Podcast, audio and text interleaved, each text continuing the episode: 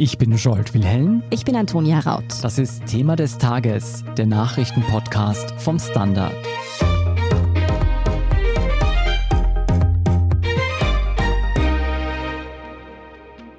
Stellen Sie sich vor, Sie schaffen es, sich für die Olympischen Spiele zu qualifizieren. Und es endet damit, dass noch bevor Sie Ihren großen Auftritt, Ihr großes Rennen haben, Sie sich auf der Flucht vor Ihrem eigenen Land befinden.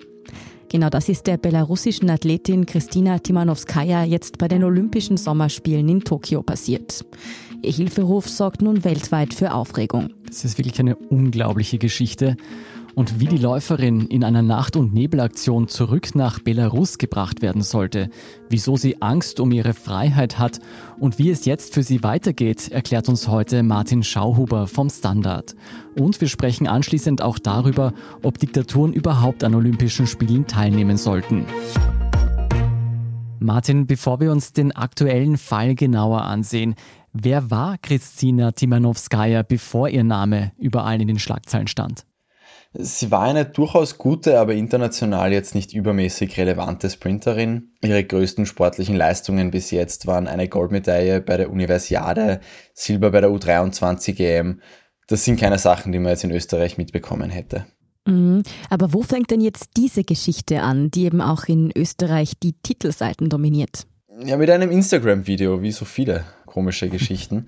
sie hat in diesem Video kritisiert, dass sie plötzlich und recht unvermittelt auch an der 4x400 Meter Staffel teilnehmen sollte, eben bei den Olympischen Spielen. Das hat ihr überhaupt nicht in den Plan gepasst, aus guten Gründen, weil sie ist eine 100 und 200 Meter Sprinterin. Und sie hat in diesem Video eben schon noch ein bisschen die Sportfunktionäre generell kritisiert, hat gemeint, es sind zu wenig AthletInnen bei Olympia. Du, das klingt auf den ersten Blick doch sehr kurios. Wie kam es denn überhaupt dazu, dass sie kurzfristig zur 400 Meter Staffel verdonnert wurde? Ja, weil zwei Athletinnen, die eigentlich dafür vorgesehen waren, Dopingtests verpasst haben mhm. und deswegen nicht antreten konnten. Jetzt aus sportlicher Sicht, was bedeutet es denn, wenn man aus einer anderen Disziplin, wie jetzt eben Timanowskaja, in eine verwandte, aber doch ganz andere Disziplin gedrängt wird? Kannst du nachvollziehen, dass man sich da als Athletin aufregt? Ja, also das ist Sabotage eigentlich. Mhm. Es mag nicht nach so einem großen Unterschied klingen, aber 400 Meter ist praktisch ein anderer Sport. Der 400 Meter Lauf gilt als der grausamste Lauf. Man sprintet quasi durch, aber es ist schon sehr, sehr weit. Wenn man das nicht gescheit trainiert, dann kann man ihn jetzt nicht einfach mal so spontan laufen. Und wenn Timanowskaja da jetzt eben eingesprungen wäre, dann hätte sie in ihrer eigentlichen Disziplin, den 200 Metern, wo sie eben am Montag gelaufen wäre, hätte sie da keine gute Leistung bringen können. Der Protest von Timanowskaja ist da durchaus verständlich. Wie hat denn Belarus darauf reagiert? Ja, auf sehr belarussische Art. Es sind Funktionäre zu ihr gekommen und haben ihr gesagt, du fliegst jetzt bitte heim, du packst deine Sachen. Und sie wurde dann auch von zwei Funktionären gleich zum Flughafen gebracht. Timanowskaja ist dann aber nicht ins Flugzeug gestiegen. Was ist am Flughafen vorgefallen? Genau, sie hatte offenbar Angst und bei allem, was in Belarus schon passiert ist und noch passiert, verständlicherweise muss man sagen.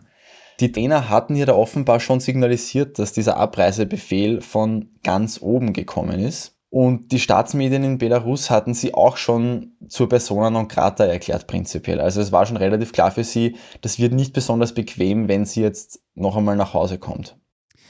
Wenn wir jetzt der Timeline weiter folgen, sie ist dann am Flughafen und wendet sich an die japanische Polizei und schickt dann ein Video ab, das eben viral geht. Was hat denn Timanowskaja darin gesagt? Sie hat eben kurz ihre Lage dargelegt und hat dann vor allem das Internationale Olympische Komitee um Hilfe gebeten. Also wörtlich hat sie gesagt, es wird Druck auf mich ausgeübt, sie versuchen mich ohne meine Erlaubnis aus dem Land zu bringen. Ich bitte das IOC, sich einzuschalten. Und was hat das Internationale Olympische Komitee daraufhin unternommen? Also wie genau die Abfolge da war, wann das Organisationskomitee der Spiele involviert wurde, wann die Polizei, wann das IOC, da gibt es ein bisschen unterschiedliche Versionen. Aber laut dem IOC-Präsidenten Karl Stoß, der auch im IOC sitzt, hat das IOC dann Timonowskaja an das Flüchtlingskommissariat der UNO weitergeleitet, das ja tatsächlich für ihre Belange die richtige Adresse ist. Und die haben sie dann eben beraten und sie war auch, gibt es auch viele Fotos, Sie wurde dann permanent auch von Volunteers der Spiele, von Polizisten vor Ort betreut. Ja, die Bilder habe ich auch gesehen. Ist denn Timonowskaja jetzt wirklich in Sicherheit? Ja, das hat sie mittlerweile auch selbst gesagt. Sie dürfte momentan noch in der polnischen Botschaft sein und dort dürfte sie auch Asyl bekommen letztlich. Jetzt nochmal kurz zurück zu Ihrer Angst, nach Belarus zurückgebracht zu werden. Ich muss sagen, ich kann das auch nachvollziehen. Wir haben hier im Podcast ja zum Beispiel auch schon über den Fall des oppositionellen Bloggers Protasevich berichtet, der seit Monaten in Haft ist und nun unter Hausarrest gestellt wurde. Müssen wir davon ausgehen, dass Timanowskaja womöglich was Ähnliches gedroht hätte, wenn sie nach Belarus zurückgekehrt wäre? Ja, natürlich. Also das Regime hat hundertfach bewiesen, dass ihm alles zuzutrauen ist. Es war ja auch diese Reaktion jetzt keine besonders nachvollziehbare. Ich meine, sie hat ein bisschen kritisiert, dass sie da laufen hätte sollen. Sie hat ja kein Wort gegen das Regime wirklich gesagt. Und dass das dann gleich so eskaliert, spricht auch schon Bände. Und eben vor allem eben diese ja, fast rufmörderischen Medienberichte, die da vom System sofort losgetreten wurden. Natürlich müssen ihr die Sorgen machen und sie hat auch selbst gesagt, sie hat Angst im Gefängnis zu landen. Und man weiß von genug Leuten, dass in belarussischen Gefängnissen sehr, sehr unschön zugeht. Mhm. Das sind auf alle Fälle keine guten Aussichten, die diese junge Sportlerin da hatte.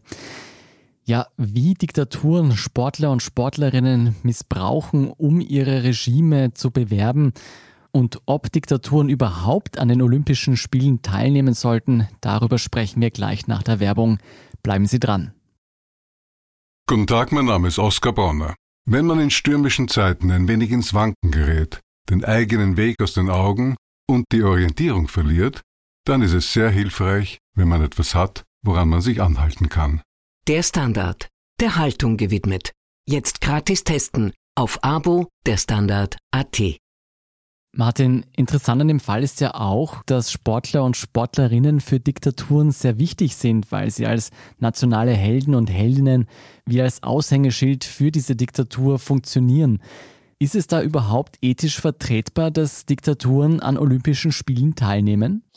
Ja, das ist natürlich ein nachvollziehbares Argument. Das ist ein schwieriges und komplexes Thema.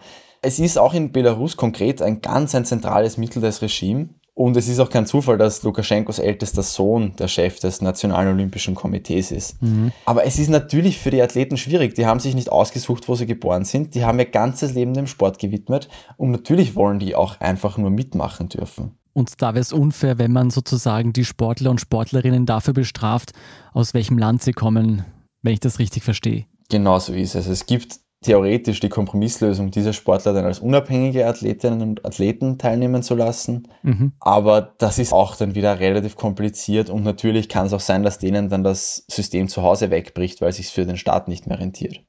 Was bedeutet das denn jetzt umgekehrt für einen Staat wie eben Belarus, wenn man doch einen ziemlichen Kult um seine Sportlerinnen und Sportler veranstaltet und die sich dann plötzlich gegen einen richten, aufmüpfig werden, mitunter Kritik äußern oder sogar das Land verlassen? Das ist natürlich Wasser auf die Mühlen der Opposition. Also Sportler haben auch in Belarus während der Proteste eine recht zentrale Rolle gehabt. Da gab es einen sehr wichtigen offenen Brief und es gibt jetzt die Belarusian Sports Solidarity Foundation, eben von regimekritischen Sportlern und Ex-Sportlern. Und die ist auch eine durchaus relevante Gruppe.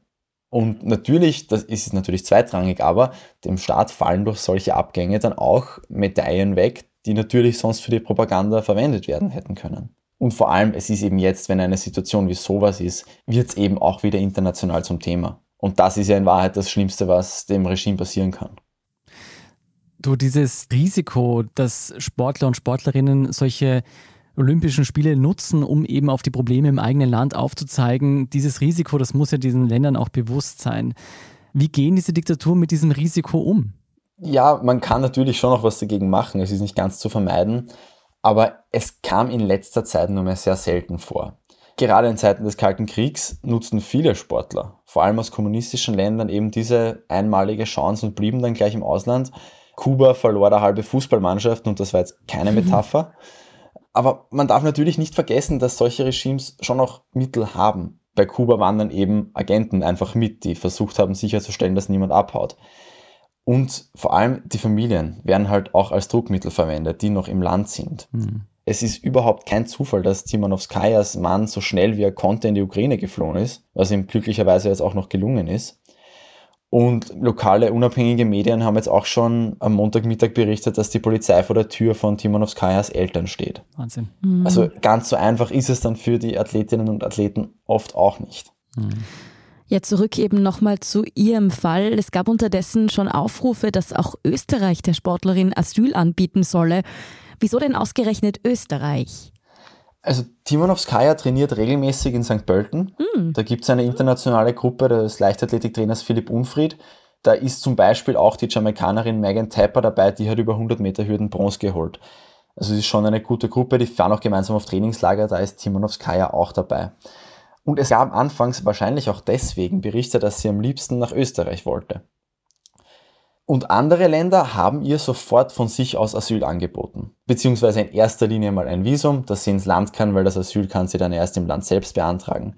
Frankreich zum Beispiel hat gesagt, Zitat, es wäre eine Ehre. Hm. Und zum Beispiel Polen und Tschechien waren da die ersten. Und natürlich geht es für die hauptsächlich um Politik, aber in zweiter Linie auch darum, irgendwann eine sehr gute Sportlerin einzubürgern. Timonovskaya ist 24, die hat noch viele gute Jahre vor sich ihre beste 100-Meter-Zeit wäre jetzt schon österreichischer Rekord. Wow. Und ist in dieser Hinsicht schon was passiert? Nein, Österreichs Außenministerium war da sehr, sehr still. Und das kann man natürlich auch kritisch sehen. Österreich ist mhm. in Belarus der zweitgrößte Investor. A1 wurde ja voriges Jahr schon stark dafür kritisiert, dass es während der Proteste das Internet abgedreht hat. Und 2019 hat Bundeskanzler Sebastian Kurz Lukaschenko nach Österreich eingeladen. Präsident hat ihn dann auch im November damals empfangen. Und als sich die EU nach der Entführung von Roman Protasevich da auf weitere Sanktionen einigen wollte, da soll ja auch Österreich laut verschiedenen Medienberichten eher auf der Bremse gestanden sein. Du, dass Österreich sich da nicht gerade mit Ruhm bekleckert, ist natürlich menschlich gesehen sehr, sehr bitter. Aber viel wichtiger ist natürlich jetzt die Frage, wie geht es denn weiter für Timanowskaja? Also ja, es schaut jetzt danach aus, dass sie nach Polen fliegen und dort Asyl bekommen wird. Also das Visum ist schon bestätigt und das Asyl wurde ihr quasi auch schon zugesagt vom polnischen Außenministerium. Und natürlich muss man da schon auch bedenken, was das eigentlich heißt. Das ist eine 24-jährige Frau, die jetzt wegen, weil sie ihren Trainer kritisiert hat, von heute auf morgen ihr komplettes Leben verändern muss und in Wahrheit jetzt in einer Nacht entscheiden musste, in welchem Land sie das tun wird. Weißt du, warum sie sich Polen ausgesucht hat? Polen war sehr schnell da und war sehr kooperativ und ich glaube, sie wollte jetzt wahrscheinlich auch nicht besonders lange warten. Nach dem, was man so gehört hat, hätte Österreich das zeitgleich gemacht, wäre sie jetzt am Weg nach Österreich. Aber das war eben nicht so. Und ja, das ist noch nicht ganz garantiert, dass das wirklich dann so enden wird, aber nachdem sie eben schon das Visum hat, ja, wird sie eben nach Polen fliegen. Ja, und zumindest ist sie dann auch in der EU, wenn sie in Polen ist wirklich eine unvorstellbare Situation, in der sich diese Sportlerin befindet und auch ihre Familie. Vielen Dank, Martin Schauhuber, für diesen Einblick. Gerne. Wir sind gleich zurück. Guten Tag, mein Name ist Oskar Bronner. Wenn man die richtige Immobilie zur richtigen Zeit am richtigen Ort finden will, dann sollte man auch zur richtigen Zeit am richtigen Ort danach suchen. Nämlich genau jetzt, im Standard. Tausende Häuser und Wohnungen bei nur einer Besichtigung. Im Standard und auf Immobilien der Standard AT. Und hier ist, was Sie heute sonst noch wissen müssen. Erstens, Eltern sollen sich Arbeit und Betreuungszeit besser aufteilen können. Das ist die Grundidee hinter einem Vorstoß von der Gewerkschaft ÖGB und der Arbeiterkammer kurz AK. Sie wollen bei der ungleichen Verteilung der Teilzeitarbeit zwischen Frauen und Männern gegensteuern, wenn Kinder da sind. Laut ihrem am Montag präsentierten Modell für eine Familienarbeitszeit soll es je 250 Euro monatlich an Förderung für jeden Elternteil geben. Und zwar dann, wenn nicht nur einer davon die Arbeitszeit reduziert, sondern beide zwischen 28 und 32 Stunden pro Woche arbeiten, so der Wunsch. Zweitens, die Waldbrände in zahlreichen Touristenorten am Mittelmeer wüten weiter. Auch am Sonntag kamen die Feuerwehren vielerorts nicht zur Ruhe. In der Südtürkei wurden erneut Dutzende Hotels und Dörfer evakuiert. Italien meldete über 800 Brände, darunter allein 250 auf Sizilien. Auf dem griechischen Peloponnes mussten ebenfalls Einwohner und Touristen in Sicherheit gebracht werden. Derweil meldeten die Einsatzkräfte einen neuen Brand auf der Insel Rhodos.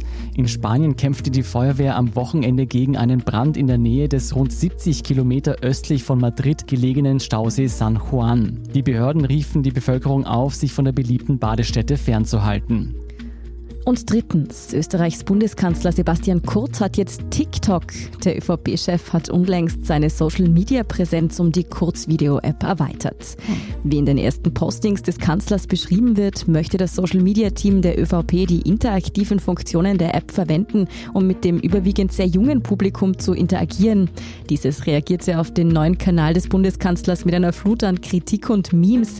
Unter anderem war besonders oft die Frage zu hören, die aus einem TV-Beitrag Beitrag schon fast Kultstatus erlangt hat, nämlich haben Sie schon Mittagessen, Herr Kanzler?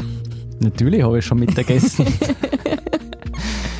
Die weiteren News zum aktuellen Weltgeschehen finden Sie wie immer auf der Standard.at, auch viele Memes zum Bundeskanzler. Um keine Folge von Thema des Tages zu verpassen, abonnieren Sie uns bei Apple Podcast oder Spotify. Helfen können Sie uns mit einer 5-Sterne-Bewertung und wenn Sie uns über Apple Podcasts hören, mit einem der Standard Podcast Premium Abonnement. Für 3,99 Euro im Monat unterstützen Sie uns so direkt und hören außerdem alle aktuellen und künftigen Folgen von Thema des Tages und von unserem Schwesterpodcast Besser Leben ohne Werbung. Dazu suchen Sie in der Apple Podcast App einfach unseren Kanal Der Standard und schließen dort dann ein Der Standard Podcast Premium Abo ab. Außerdem freuen wir uns natürlich immer über eine nette Rezension oder auch Verbesserungsvorschläge und Themenideen, die Sie uns am besten an podcast.derstandard.at schicken. Danke für Ihre Unterstützung. Ich bin Scholt Wilhelm. Ich bin Antonia Raut. Baba und bis zum nächsten Mal.